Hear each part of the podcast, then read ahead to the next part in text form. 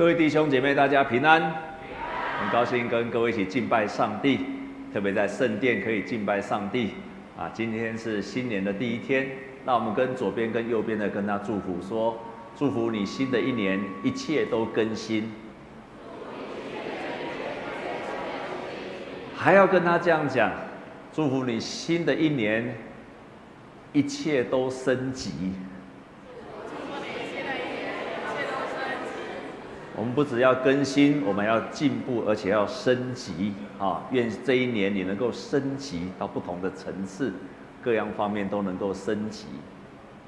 我们从今年开始要恢复跟以前一样啊，会被使徒信经，然后还有新的诫命啊，以及长老教会的信仰告白。你的声音怎么一直嗡嗡的？你们会听到嗡嗡的吗？也会哈，是可以调整一下。啊，为什么我们要读使徒信经？曾经有一个学者叫巴克，他曾经这样子说：啊，如果有人问你基督教的信仰，啊，我们很自然就会说，那我们来读圣经吧，或者你就会介绍耶稣基督给他，然后让他接受耶稣基督成为他生命的主。啊，这样的做法都没有错，都是对的，都正确的。啊，我也鼓励你把手机都收起来，哈，因为你不需要看手机，哈，也不用看圣经，前面都有，也不用查考什么，要查回去再查就好了，啊，那我们可以专心在这个一个多小时的当中。所以他说这个这个都正确，可是呢，你可以有一石二鸟的方法，就是带领他读使徒信经，因为带领他读使徒信经的时候。第一个，让他做读圣经的预备。一个人要读圣经，如果不相信使徒圣经里面、信经里面的东西，他读圣经是没有功效的。然后第二件事情，让他可以知道基督教的信仰内容。我们每次要跟人家介绍基督教是什么，常常是说不清楚，讲半天就是要信耶稣。啊，其实最好的方法就是把使徒信经背一次给他听，所以将来我们在持续的读使徒信经的时候，我们一边读一边把它背下来，好吗？你背一次不行，背两次嘛，背一年总会背下来嘛。好，跟左右的人说，今年年底，愿你能够记住使徒信经啊。我们到今年年底不要再看字幕了，好不好？就把使徒信经给背了下来，因为那个是我们信仰的浓缩内容。如果你要介绍人家基督教是什么，就把使徒信经念给他听。第三件事情，让他相信耶稣基督成为他的根据，所以使徒信经就是成为这个信仰的根基呀。所以他谈到这三种的功能，为什么要背使徒、读使徒信经？如果用我们现在的话讲，用我们现代的话讲，我们现在都会用一句话叫做“核心价值”。公司有公司的核心价值，个人有自己的核心的信念。那么基督教的信仰告白就是我们的核心价值，我们信仰的根基都在这个里面。所以你看《使徒信经》多么重要，而且不只是只有我们教会，包括天主教。全世界的普世的教会都接受使徒信经成为他们的信仰的根据，啊，因此这段信经是太重要了。使徒信经怎么来的？据说，因为这个没有办法证实。据说，当耶稣升天之后，然后他们领受了五旬节的圣灵浇灌，所有的十二个门徒开始分散到各处要去传扬福音。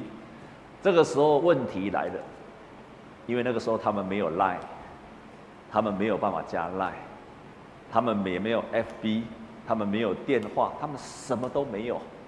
可是他们才刚刚领受了耶稣基督的真理跟教导，然后问题出在哪里呢？问题来了，到底我们十二个人，我们这个刚刚开始的基督教，这个信仰，我们的核心是什么？什么是我们的信仰的内容？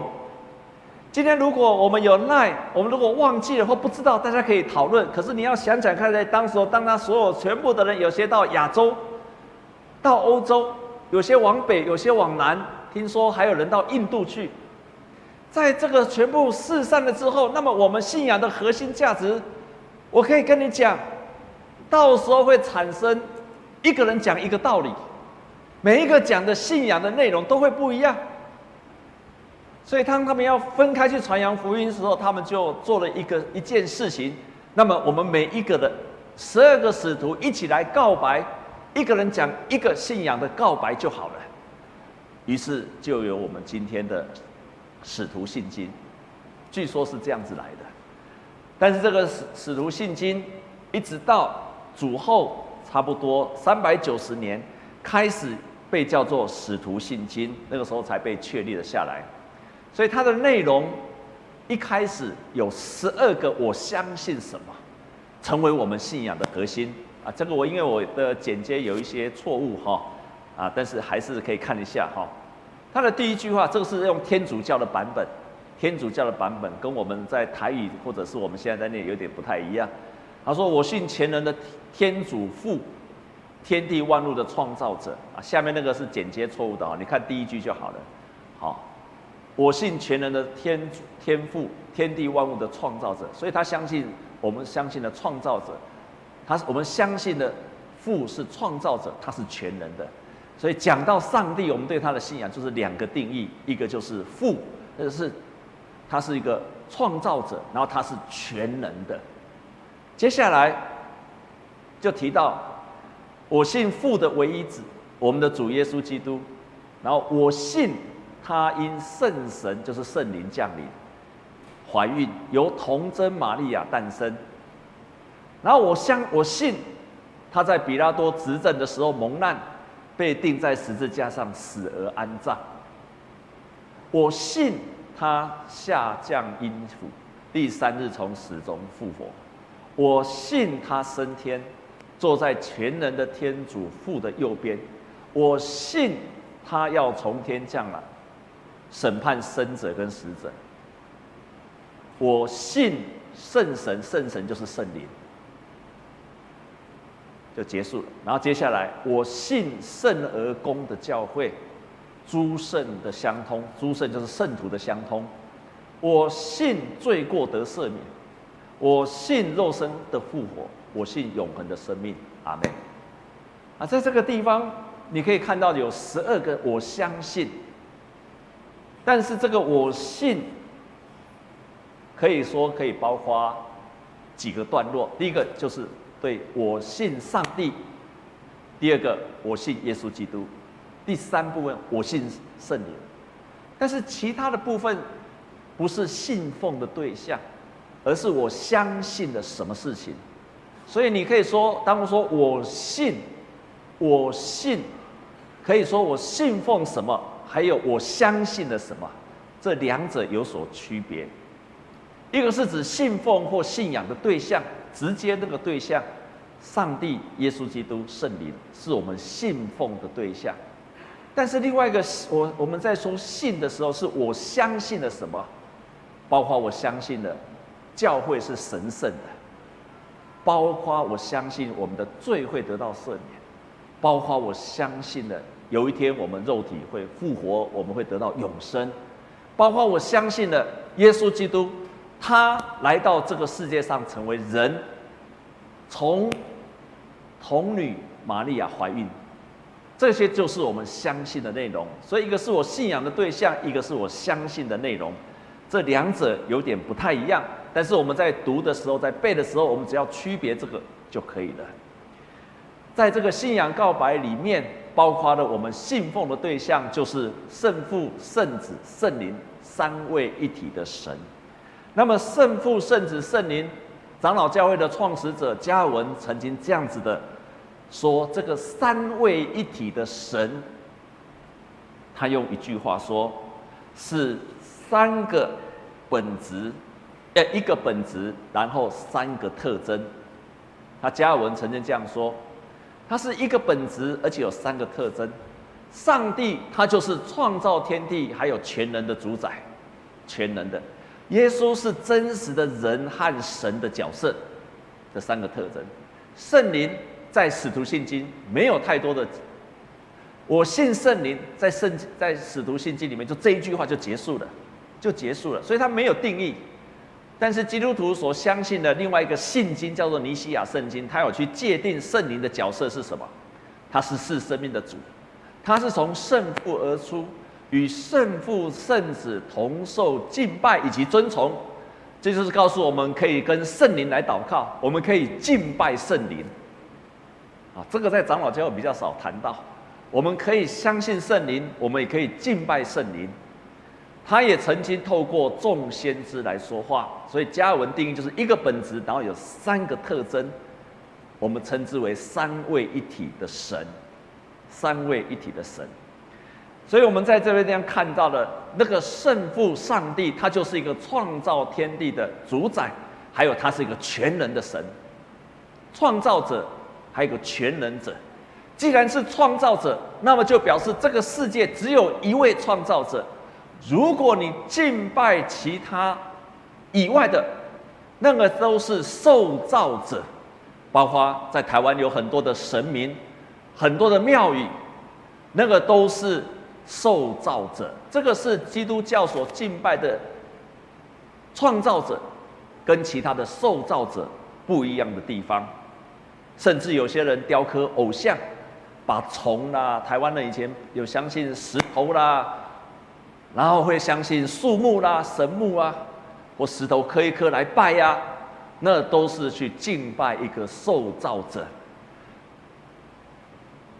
甚至于，我们现在也许没有在拜其他的看得见的，我们常常也信靠其他很多看不见的神明。有些人算命啊，现在很多的年轻人很喜欢看星象。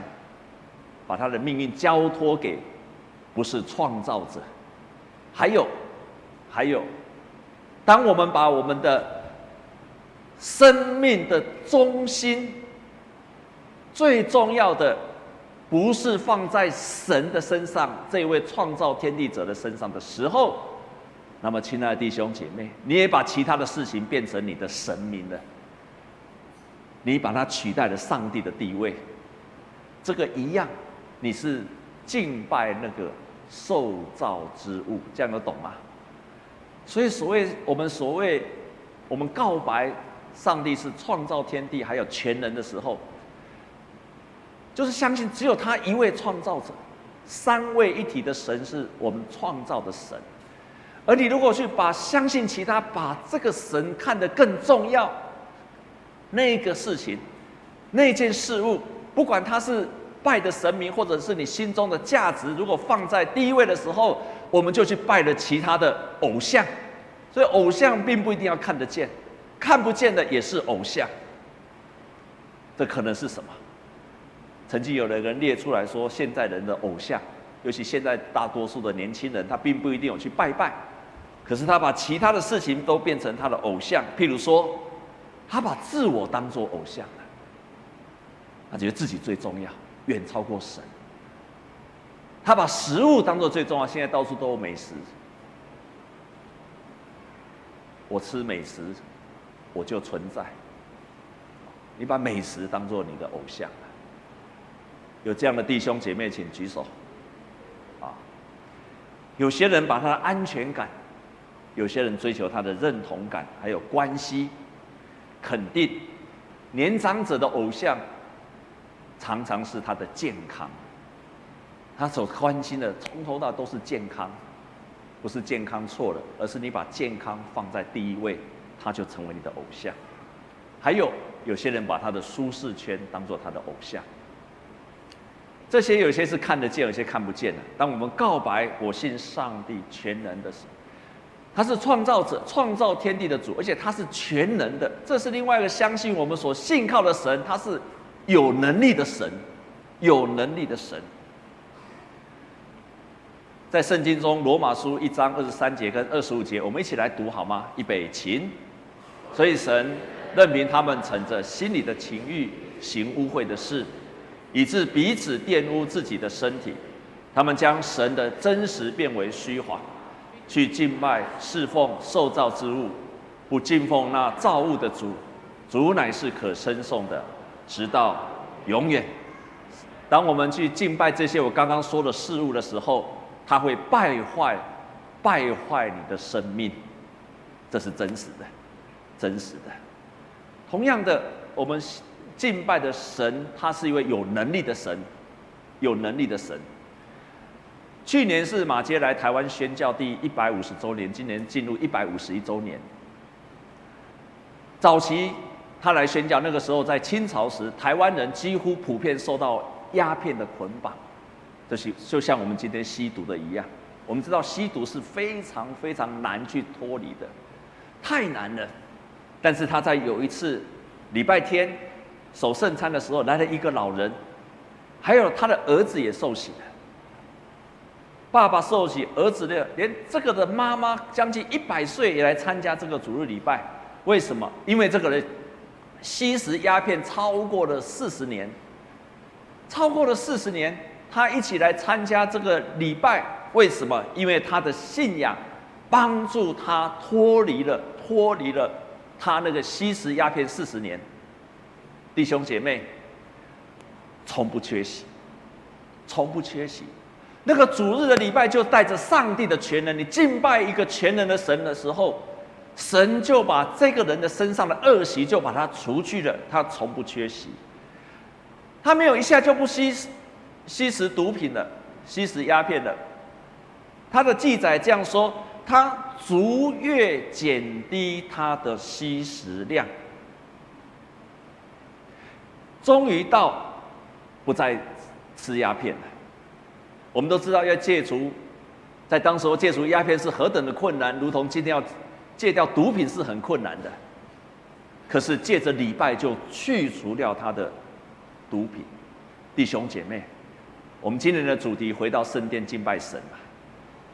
你为什么要回到圣殿敬拜神？因为你要经历到一个全能的神。敬拜的当中，尤其我鼓励各位弟兄姐妹，你一定要准时来参加前面的敬拜。千万不要以为敬拜只是唱诗歌，我们过去都叫做唱诗歌。敬拜本身就带着能力，敬拜神本身就是我们借着敬拜与全能的神相通，他的能力就会降下来。千万不要小看敬拜这件事情，鼓励你一定要准时来敬拜神。所以我们第一个相信。创造的，他是个全能的，他是一位创造主。接着我们提到耶稣基督，信仰告白的第二部分是我相信耶稣基督。这一部分的信仰告白包括两个部分，一个是相信耶稣基督，他是来到世上成为一个人，因为在初代的教会遭受到很大的挑战，他们开始有些人传耶稣说，认为耶稣不是真正的人。甚至有些人就开始相信说，耶稣不是真正的神。完了，耶稣基督到底是人还是神？还是他同时又是人又是神？在初代的信仰里面，开始遇到了很多的异端的挑战，包括到今天也是一样。今天为什么我们不相信很多的教派？因为他认为说，耶稣基督只是一个人，像安息日会，像摩门教。为什么我们常说他是异端？几乎所有众教会都说他们是异端，虽然他们人很好，但还是异端。为什么？因为他相信耶稣基督只是一个人，他不是神。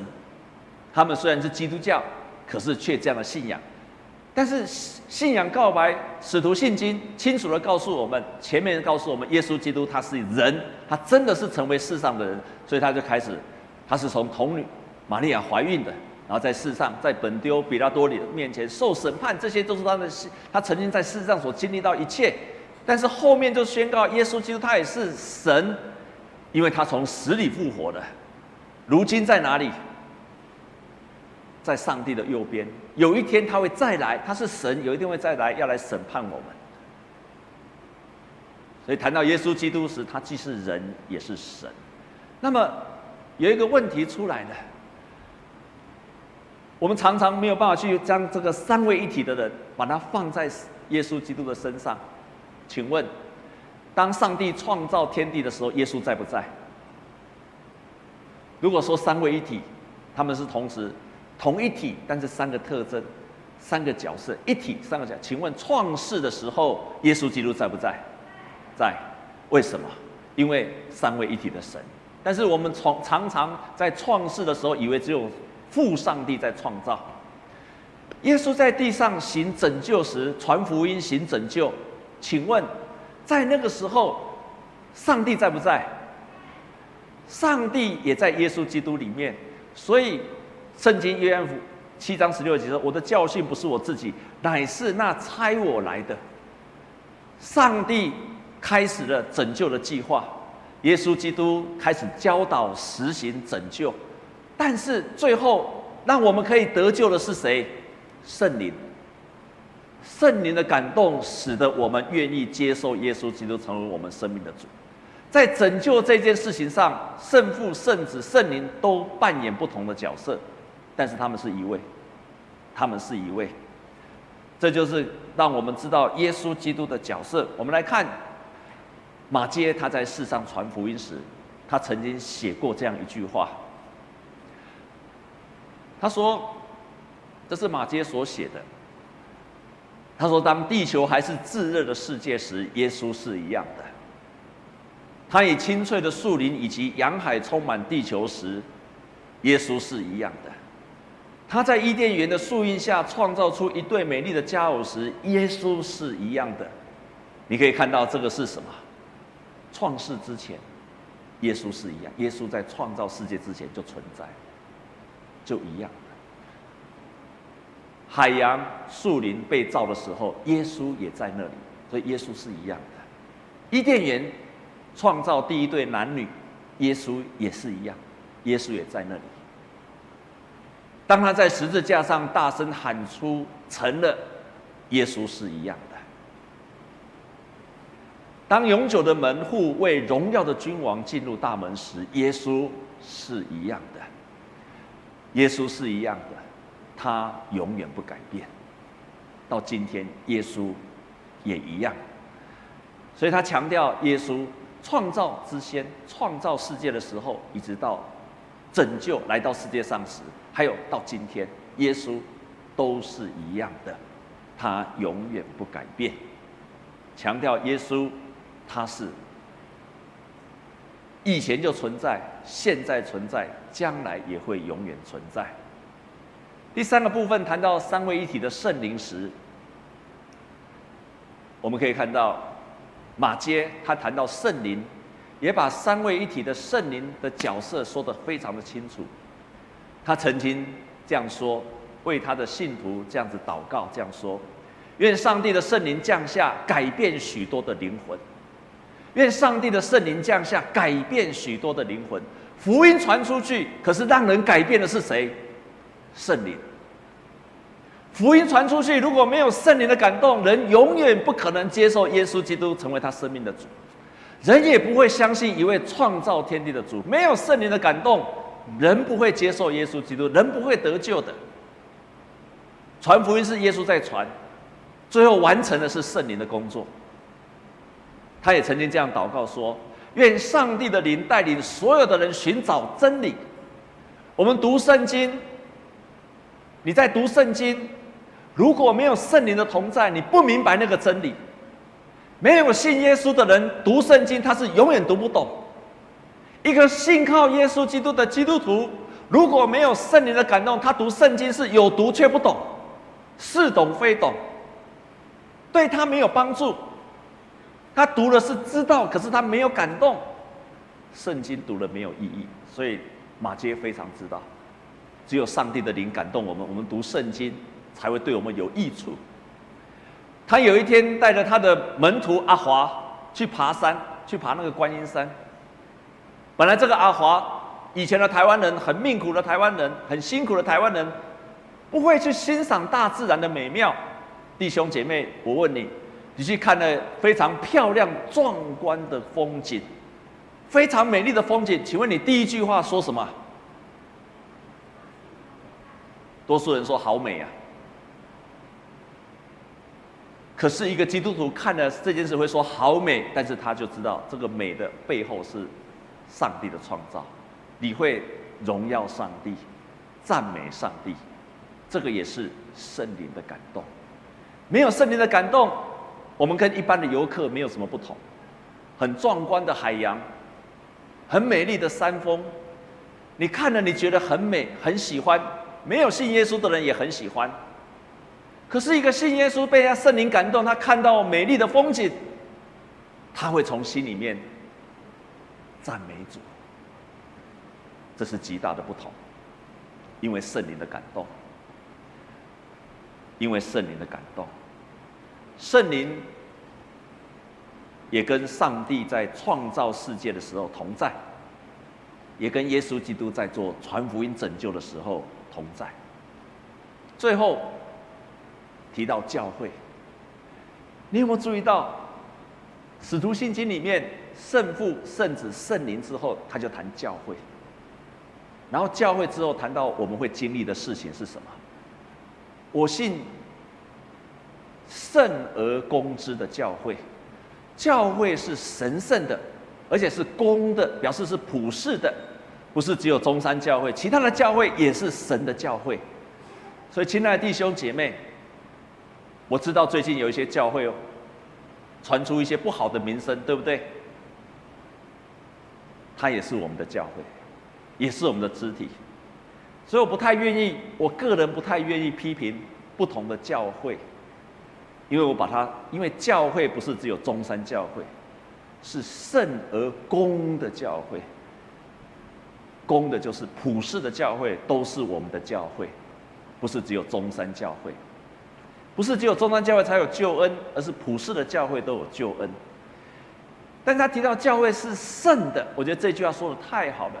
教会应该是圣洁的，教会是圣洁的，它是上，你看，圣父、圣子、圣灵，教会，然后提到信徒会经历到什么？罪得赦免，死里复活，得到永生。教会正好介于神跟人之间，教会就是神跟人之间的管道。我最近读《使徒信经》，才猛然的发现，教会是一个神圣，而且是介于神与人之间的管道。这个对我们有什么意义？这个管道必须是圣洁的，因为那个管道如果不圣洁，上帝的爱透过这个管道就污秽了。它必须是圣洁的。还有这个圣这个教会，你想想看，如果上帝的爱，就像翡翠水库这么大，有这么大的水量，它是全能的嘛？它是创造天地，它是个全能，它是蛮有力量的。它的爱，它的能力，我们把它比喻作像是翡翠水库这么大。它需不需要一个管道出来，才能够临到所有的弟兄姐妹身上？这个世界上的人需不需要？需要，太需要了。所以如果没有管道，那么所有翡翠水库的。也没有办法到每一个人的家庭去，教会就扮演这个角色。可是你如果想想看，这个管道如果是脏的，还有，如果这个管道像吸管那么小，像吸管那么小，上帝的水库那么大，结果教会能够传递出去的像吸管这么细，亲爱的弟兄姐妹。这个世界上的人领受上帝的全能跟慈爱多大？多大？像吸管一样。神的能力再怎么伟大，如果教会的能力是小的，像吸管一样的小，那么这个世界上所能经历上帝这个伟大的爱、全能，也是小的不得了。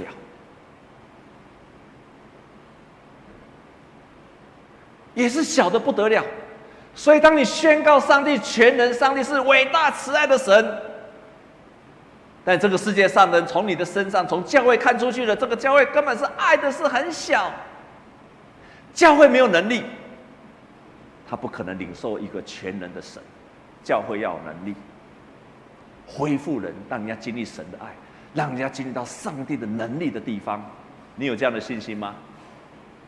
我超有信心的。超有信心的，你信靠上帝的全能，你宣告上帝是全能，就表示我们可以彰显出上帝的全能。我们可以把上帝的全能透过我来彰显出去。你的祷告要有能力，你的祷告要带着权柄，胜过这个世上的权柄，还有胜过撒旦所有的权柄。这是我们可以经历的神。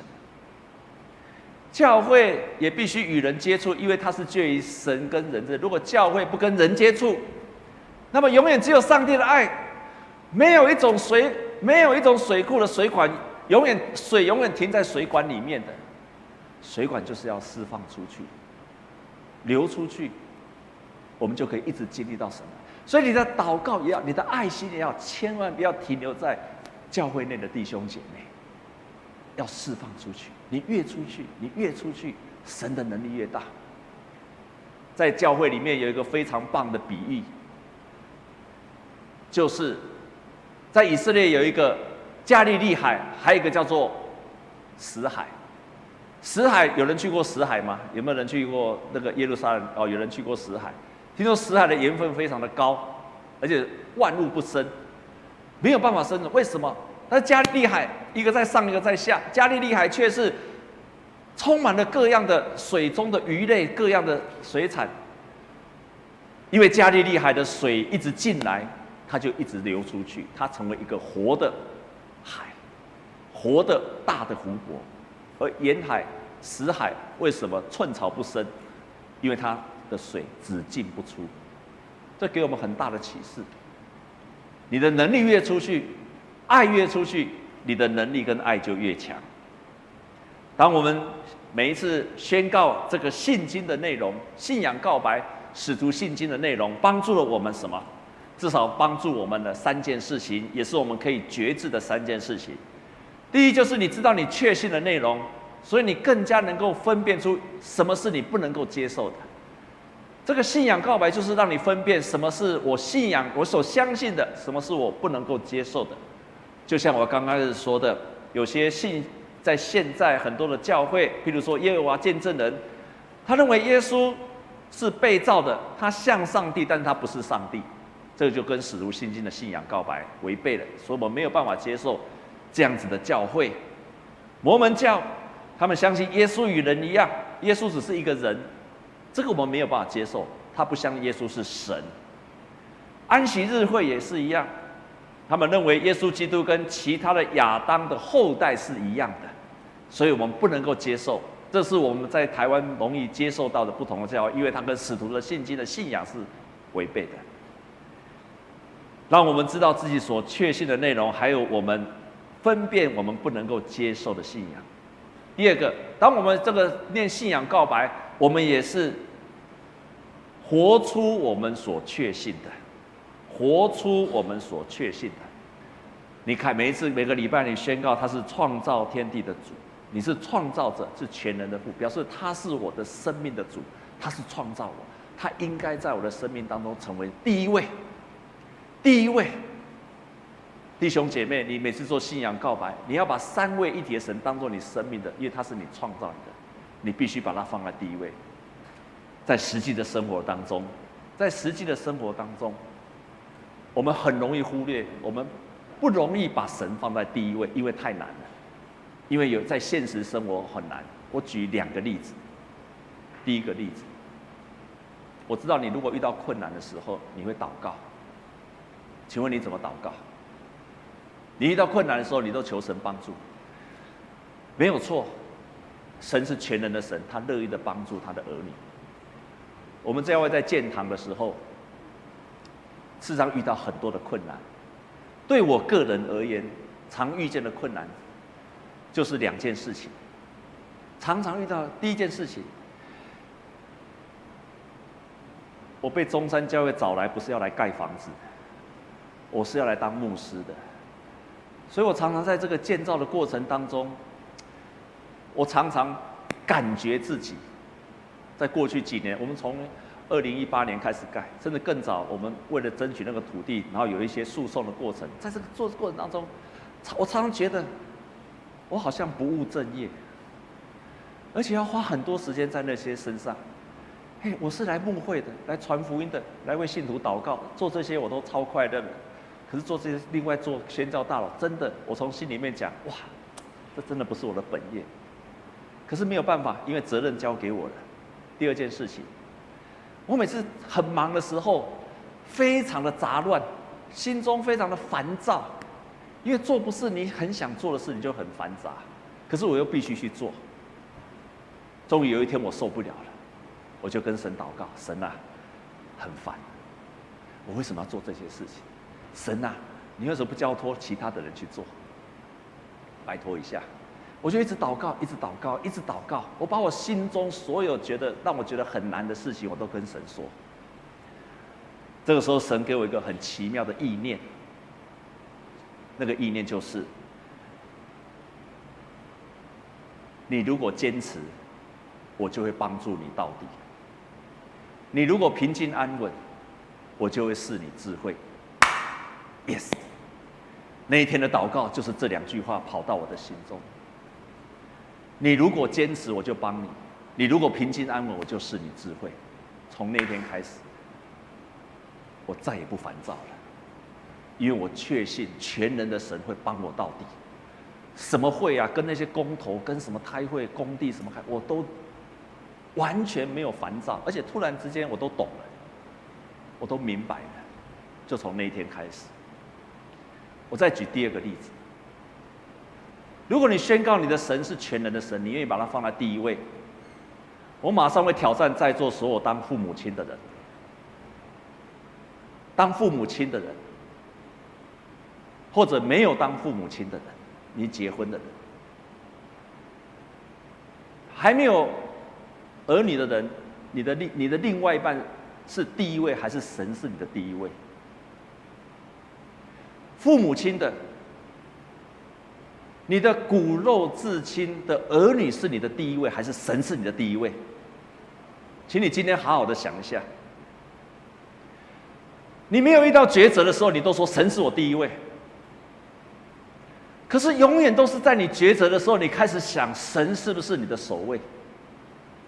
我的儿子有一段时间不相信神，不想来教会。我跟牧师娘迫切为他祷告，我们都跟跟神求神啊，你把他带回来吧，神啊，拜托你呀、啊！大家我们都带这个做这个祷告。有一天我祷告很久很久很久，这个孩子还是一样。突然那一天，我的心里有一个挣扎：神是我的第一位，还是我的孩子是第一位？你没有挣扎的时候，分不出来。你会以为神是你第一位，唯有在这个需要挣扎的时候，你才知道神谁是第一位。那一天我的祷告，我就问神说，我就问我自己，谁是我的第一位？神是你第一位，神是我的第一位，那我该怎么祷告？突然一个意念说，如果要让这个孩子相信神，如果你的孩子需要走错路，需要被管教，亲爱的弟兄姐妹，在座做父母的。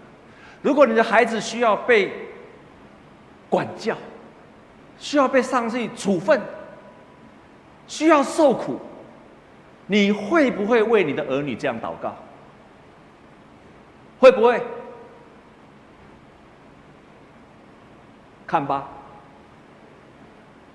我都知了。你的上帝是你的首位。还是你的儿子首位，上帝是你的首位。让你的儿子蒙福重要，还是让你的儿子回转向上帝重要？从那天开始，我不再为我的儿子祝福。上帝啊，管教这个孩子。我第一次跟我的上帝祷告说：“神啊，管教这个孩子，管教这个家伙。如果因为你管教他愿意回转，感谢神。”这就是我们在抉择的时候，我们仍然选择上帝是我的第一位。我从那天开始跟神说：“神啊，你管教这个孩子，好让他回转向你，让他受苦，让他受苦，直到他愿意回转。”阿门。我就做这样的祷告，弟兄姐妹，以后你离开教会不认识神，我也要这样为你们祷告。神啊，管教这个家伙。神啊，拼命的管教他，好让他回转。我我发现祝福不太有用，因为越祝福他越离开神啊，太好了，原来我离开神也不怎么样嘛，也很好啊，也很快乐啊，我就祷告说神啊，管教他，好让他回转。如果管教才是最后的方法，我就为这样的事情来祷告。感谢神让我的儿子回转。我们通常在这个最抉择的困难的时候，是不是以神为我们最重要的？来台湾传福音的马街，在台湾已经一百五十年，今年进入第一百五十一年。他在传福音的当中，在一八八四年那个时候中法战争，法国呢是一个天主教的国家，当时候台湾人分不清天主教跟基督教什么不一样，因为你们都是信奉上帝的。台湾在那个时候，法军从淡水打进来，马街才刚刚开始传福音没有多久。但是，当时的教会遭受了很大的逼迫，尤其新店教会被逼迫，很多信徒被杀。马街到处去探视，在泥泞当中去探视他的教区，在非常困难的环境当中，他曾经有一次全身湿透，走在泥泞地，双脚疲惫而且酸痛。马偕就对他自己说。这是中华战争。马偕就对自己说：“别管他，一切一切都是为了基督，不是为了钱，也不是为了名。一切一切都是为了基督，不是为了名，也不是为了钱。”然后他去巡视礼拜堂，还有帮乡下的信徒的案件，因为当时候很多的信徒要跟清朝的政府。去得赔偿，他必须帮他们办理这些手续，非常的辛苦，但是他也说了一句话：一切都是为了基督。后来，一切为了基督就成为马街的信仰的中心。这就是他们全家，他们全家，他还娶了台湾的老婆，成为了一个台湾的家庭。一切都是为了基督，成为他的座右铭。当我们每次信仰告白。我们也是一样，如同马街信仰告白说：“一切为了基督，弟兄姐妹，这个地方是奥秘。我们如果把基督、把神当做我们的首位，耶稣说：‘先求神的国和神的义，这些东西都加给你。’你的家庭遇到困难，先求神的国和神的义，这些东西都会加给你们。我们当中很多的上班族，很多都要加班，我知道。”可是你如果先求神的国、神的义，我相信神也会解决你加班的问题。我们当中有些人面对到考验、生活的艰难，先求神的国和神的义，这些东西都会加给你们。你现在正在面对的困难，不是先去解决你的困难，你先求神的国和神的义，这些东西都会加给你。以基督为中心，神就这样祝福了我们。我们同心来祷告。圣父、圣子、圣灵，感谢你，三位一体的神成为我们生命的创造者，成为我们的拯救者，也成为我们的帮助者。当我们深信三位一体的神，我们就深信神，你在之前、在现在、在将来都与我们同在。你也在我们的前后左右、上面下面的与我们同在。我们宣告，也相信这样一位神。我们愿意这样的相信，成为我们的觉志，我们的觉志，好让三位一体的神在我们生命的每一个角度都与我们同在。我们这样祷告，靠着耶稣基督的圣名，阿门。